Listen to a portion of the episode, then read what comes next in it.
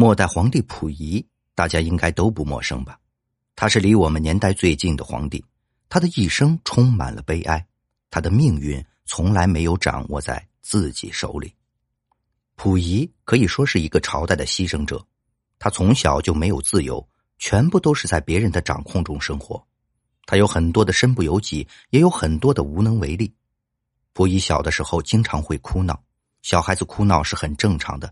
于是宫女和太监就拿蛐蛐给溥仪玩，这时候可能是溥仪一生中最美好的时候，因为年幼什么都不知道，开心就笑，难过就哭，他根本就不知道自己会被推上了风口浪尖上。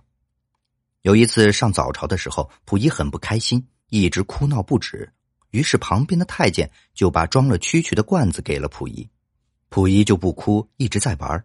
玩了一会儿，就把那个罐子藏在了龙椅下面。退朝的时候就忘记拿了，这个蛐蛐罐子就一直藏在这个龙椅的边缝中。清朝灭亡，新中国成立，故宫就作为一个旅游景点了，很多人都会去参观。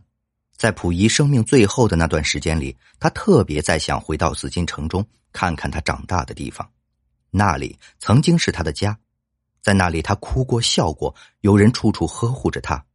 不能说是温暖，但也是让他一生难忘的。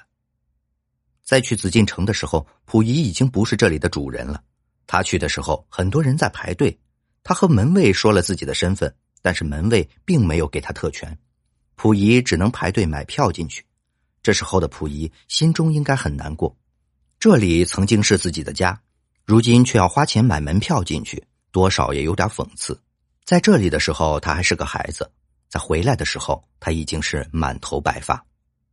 溥仪走进龙椅，他围着龙椅走了一圈，刚要准备坐下，发现了什么东西，原来是他还是大清皇帝的时候藏在龙椅下面的蛐蛐罐子。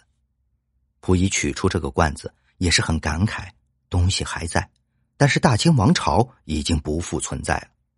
这个百年的建筑依然在，但是已经不属于自己了。他默默的离开，应该是带着不舍。但是他知道这里不再属于他了，在死前，溥仪再也没有回到故宫。也许到了这里，会让他想到很多伤心的往事。有的人说，溥仪的一生像个傀儡一样，但是在当时的环境，他有太多的身不由己，他有太多的不甘心。年少无知，担不起国家重大；长大成人，却被意志控制着。溥仪的一生真的是可怜。接下来，我们来说一个更精彩的故事。溥仪去世前的最后一刻，一直重复着一句话，让人听了心酸不已。一九二四年，末代皇帝溥仪被冯玉祥赶出皇宫，自此以后，开始了颠沛流离的生活。先是在东北日本人的帮助下，成立了伪满洲国，当了日本人的傀儡。后来，日本战败后，又被苏军抓到西伯利亚集中营做劳改。直到一九五零年，溥仪被极不情愿的引渡回国，在国内经过审判之后，溥仪得到了特赦，从此一直对政府心怀感激。在一次外出游玩的时候，溥仪来到了景山公园，看到那个明朝末代皇帝吊死的歪脖子树时，不由得大发感慨，对一旁的朋友说道：“历史上许多末代皇帝的命运都是十分悲惨的，就比如说这个崇祯，不仅自己上吊自杀。”死前还给自己的女儿也杀了，此情此景不由得让溥仪开始感慨自己的命运。但好的一点是，自己虽然命途多舛，但最终还是留了一条命。这还是要感谢政府，感谢人民。溥仪被特赦后，鉴于他特殊的历史身份，组织给他安排了一个文史专员的工作，让他写一写历史材料。在溥仪工作期间，鉴于溥仪还没有老婆，生活起居没有人照顾，在组织的安排下。一九六二年，溥仪举行了婚礼，而婚礼也得到很多人的关注。而溥仪在结婚后也非常珍视这段感情。后来，在十年的特殊时期，溥仪这些被特赦的人也不同程度的遭受了冲击。首先是薪水由原来的一百元降低到七十元，并且停止一切正常的集体活动。而溥仪的家中也遭到了多次搜查，溥仪珍藏的石狮子被砸烂，就连家中唯一像样的家具沙发。也被当成了资产阶级家具给没收了，但是在整个特殊时期，溥仪一直受到一个人千方百计的保护，他就是周总理。但不幸的是，溥仪早些年间被查出的恶性肿瘤，在这个时候复发了。刚开始被诊断出恶性肿瘤的时候，由于溥仪当时敏感的身份，一直得不到治疗，许多医院给干部看病的保健室都被取消了。最后，在周总理的安排下，医院才空出一间普通病房，让溥仪住院接受治疗。到了一九六七年，溥仪的病已是病入膏肓了，任谁也无力回天，更何况是在这特殊的时期。随着病情的不断加重，溥仪自己已经变得生活不能自理了。